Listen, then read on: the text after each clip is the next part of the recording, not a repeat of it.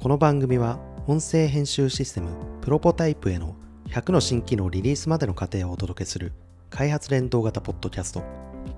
リスナーとともに企画開発を進め新しい技術今までにないビジネス価値を提供する番組です。今回はカテゴライズ AI そうですね。これも今うちで作っている AI の、はいこっちは仮称なんですけど、はい。えー結構地味な AI ですね。さっきのは割と派手な方だった、そうですね。前回はなんかあの人間の口調を再現みたいな、ちょっとエンタメ寄りじゃないですか。そうですね、うん、地味な AI って何でしょう？AI って聞くとなんか派手なな感じありますよね。印象イメージしてしまいますけど、でもあの業務効率化に使う AI ってはい。大体地味なんですよね、あーまあ、前回その出てきたレシート撮影とかって、はいはいはい。まあ、あれもなんか派手かって言ったらまあ地味なのかな、うん。まあ、でも今回このカテゴライズ AI は今の話だとその業務管理用のそうですね。業務改善かな。業務改善。あのーはい。うちの会社って今認知症知恵の輪ネットっていう認知症の方のあ方に対するケア体験を収集してそれをあのー分析集計して公開するっていうようなサイトの運営やってるんですけど、はい。そこであのーいろんなカテゴリーがあるんですよ。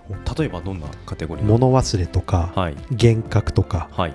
幻想とかお他にも食事とか排泄とか。はい、でそれぞれのカテゴリーの中で、うん、さらにそのサイトでは起きたことっていうのがあるんですね。起きたこと。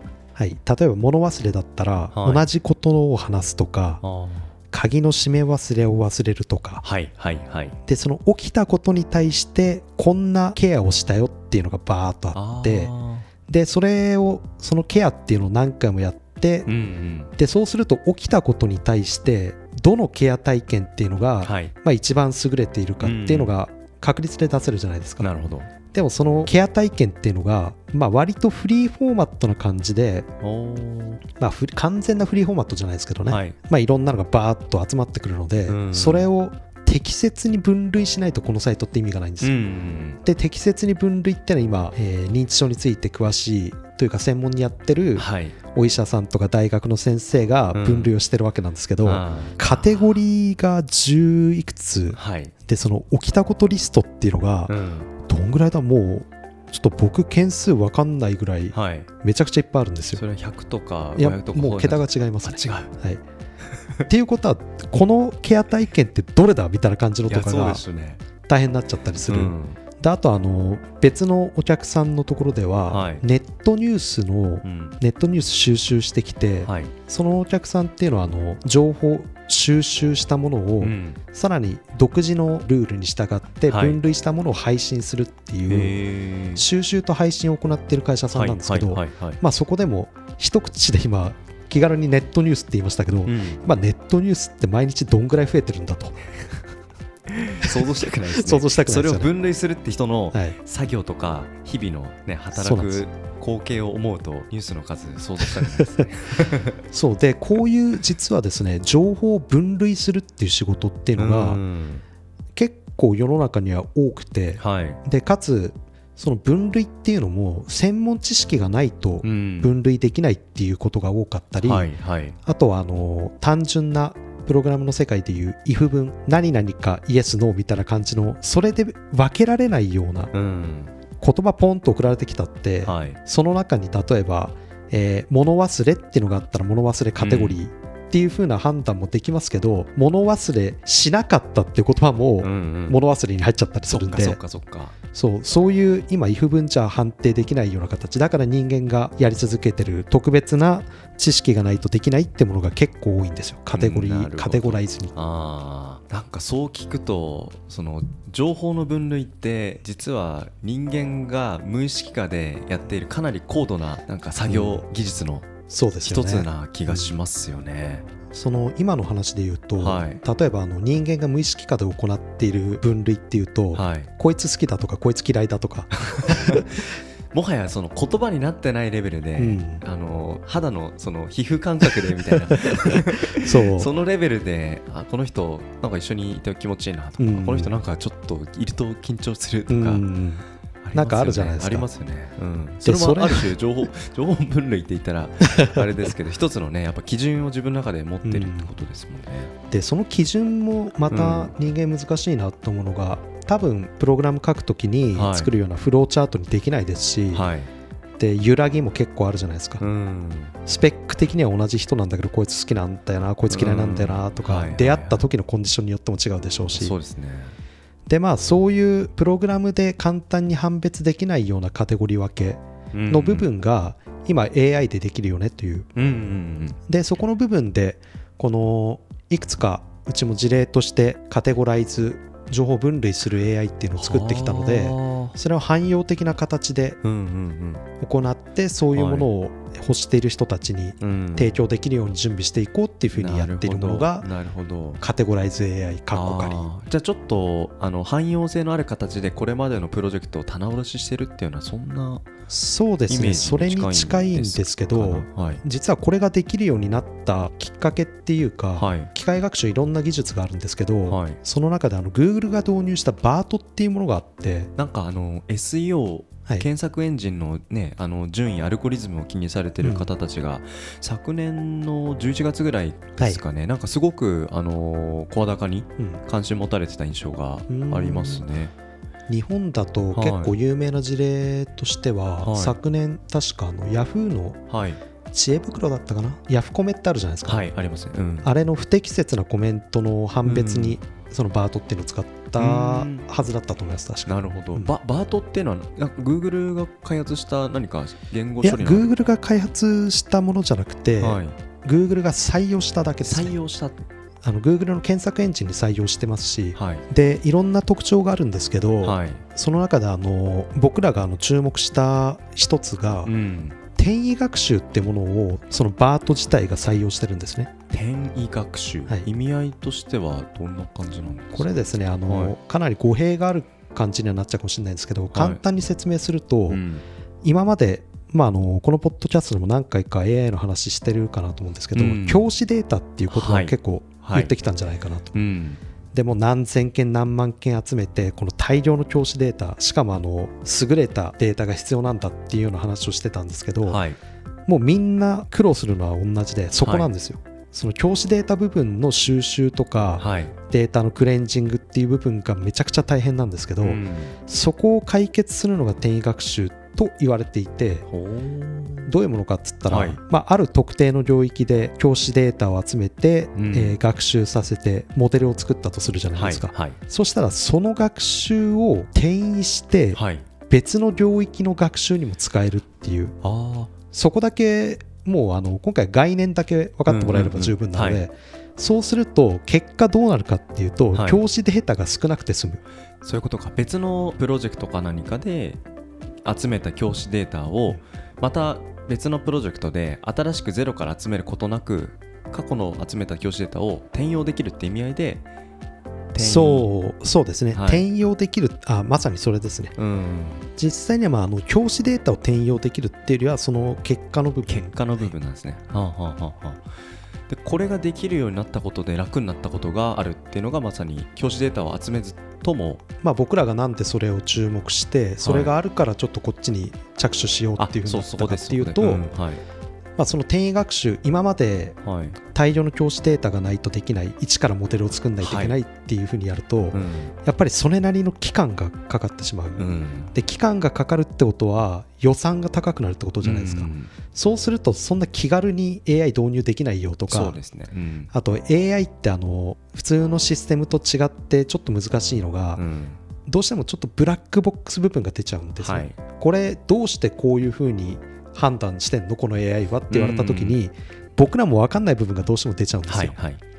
でそれが許容できない人っていうのは少なからずいて、うん。でそうするとまあなんかちょっと AI の不信感とちょっとよくわからないものをこんな大量のお金かけて試せないよっていうような場合が多いんですけど、うん。予算が下がるとじゃあちょっと一回試してみようか。なるほど。僕らはあの清水うちのはい。技術責任者ですね。はい。がたまに言うんですけどあの下町の AI 屋さんみたいな感じいいよねって話をしていて。まあこれは彼があの下町ロケットに影響されたからなんですけど。でも僕も似たような感想を持っていて、うん。お金が潤沢にある大企業さんって、うん。AI とかガンガン導入できるじゃないですか。そうですね。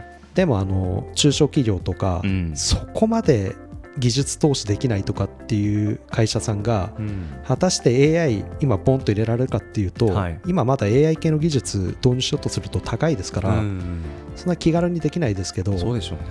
でも、まあ、今回このカテゴライズ AI っていう一分野ですけど、はいなるべく安価に AI の恩恵を提供できたらいいなっていうところもあって。素晴らしいですね。なんか予算の潤沢にない会社こそその人材難とか、うん。その業務改善とかに対してもう喫緊の経営課題として取り組まなきゃいけない。けど、うん。新しいテクノロジー入れるのに予算がないみたいな。なんかでそういうどん詰まり状況においてうんこのお話ですよね。で僕ら僕らというか僕が結構思ってるのはですね、そのカテゴライズする AI はい、を導入したいけど導入できないような会社さんっていうところで考えるとはい。実はあんまりパッとは浮かばないんですよ。うん。だけど研究機関って考えた時に例えば今回話の中で出てきましたけど認知症知恵の輪ネットとか、はい。はい。そういうような研究機関ってうん。意外とはい。予算にもかなり縛りがあったり、そうですね。でも人材も足りない。うん。結構データを持ってる。そのカテゴライズしてとかっていう業務も発生するので,、そうでしょうね。でこれ入れることによってうん。そこら辺の部分がうん。楽になると、はい。研究機関が業務楽になると研究結果にコミットどんどんできるじゃないですか。そうですよね、まあ、分類するところが価値ないかといったらそんなこともないですけれども、うん。こういうところが、あのー機械によって AI によって代替されるようになると人はもっとその次のことここから得られる示唆うん。の部分が一体何であるのかってことに思考のうん。余力を使うことができこれは新しい価値を生む上で大切な時間の使い方ですもんね。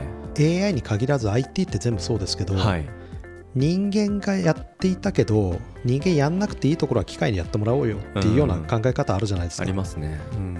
まあ、AI、AI って言って特別視されてますけど、はい、一応 ICT の分野の一つのはい、言葉なので、はい、まあ、人間が人間しかできないところに注力するために使うシステムとして今回カテゴライズ AI っていうのは考えてはあ。作っている感じですね。なるほど。じゃあそうするとさっき認知症のまあ会社さんも一つそうですけども、なんかこの分野で救われる世の中の組織というのはなんかまだまだたくさんあると思いますよ。そうな感じですよ。ねなんか探していきたいですね。なんかこれでうん。救われる人々がたくさんいるんだったらなんか僕もなんかいろいろ紹介したい気持ちに、これ実はあの、はい、今話したのとは全然違うところでも使えるかなっていうふうに僕の頭の中でしか考えてないんですけど、はい。これ例えばなんですけどあの漫画雑誌の編集者さんとかが使うと、はい、カテゴライズ AI ってカテゴリーって自分で決められるわけなんですけど、まあ、楽しいとか辛いとか、うん。まあ、感情系のカテゴリーっていうのはい。でいっぱいバーッと作ったとするじゃないですか。うん。で、えー週刊連載の漫画に対してエゴサーチをしてはい、でそのツイートをバーッと集めてきた時にそれをカテゴライズ AI でバーッと分類するとこの週はうん。つまらないつまらないの中でもこういうようなカテゴリーの感想が多かった。はい、だから来週はこういう話を作っていこうよみたいななるほど。ちょっと編集のやり方次世代でいけるみたいな感じもあるじゃないですか。多分もうエゴサーチとかしてるんですけど、うん。でもやりきれない部分ありますよね。で人間がエゴサーチとかして収集すると僕もそうなんですけど、うん。都合のいいところだけをはい取っちゃったりするんで。はいはいちょっとバイアスかかりそうですね。うん。そこの部分を AI 導入することで、うん。ある種、まあ、機械的にうん。分類してやると面白いことになるんじゃないかなっていう。ああなるほどな。ちょっともうちょっとこのカテゴライズ AI の仕組みとか何ができるかなってところをなんか詳しく知りたいなと思ってカテゴリーは自分で入れることができるそうですね。カテゴリーはあの、まあ、大体3階層ぐらいまでっていうふうに考えてます。3階層。じゃあその例えば楽しいであればその楽しいがた例えばどういう楽しさなのかとかうんうんうん。いうところに一段ブレイクダウンしたそうですね。うん、ち小さなた楽しいの分類があって、そのさらにもうワン階層細かくできますね。とか、うん、あでやっぱりあの転移学習を用いるといっても、ーはい。それでもやっぱり教師データは必要なんですけど、うん。最初にそこのカテゴリー設定を自分で行って、はい。それぞれのカテゴリーに対してこういうものだっていうサンプルデータを入れて、うん。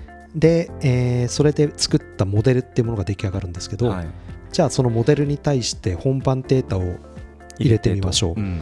で一発でいきなり実用レベルになるかって言ったらそんなに甘くはないですね、うん。そこからチューニング作業っていうのを一緒に行っていって、はい。まあ、あの人間が判断するのの正答率何パーセントまでを目指すかっていう世界になってきます、はあはあはあ。そこの精度が上がってくると使えるようになってきたねっていうそうですね。だってそれでも、うん。あごめんなさい。あどうぞどうぞ。あの8割うん。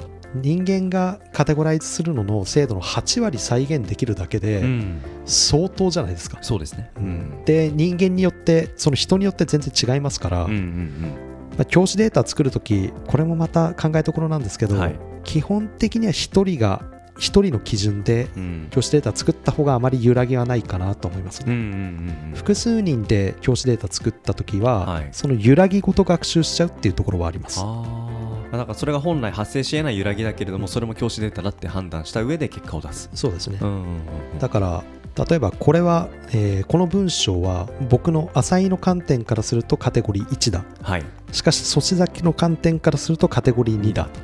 それが揺らぎですね、うん。そうするとまああの本来両方とも1で分類されるべきところがなんか5割5割でそうですね、判定されてしまう、その結果のモデルができてしまうと、ああ。いやーなんかこれのちょっと使われ先みたいなところはなんかいろいろ想像が働くので、今後の展開も楽しみですけど今話聞いててあのーピンなんか気になったところとしてはバート？はい。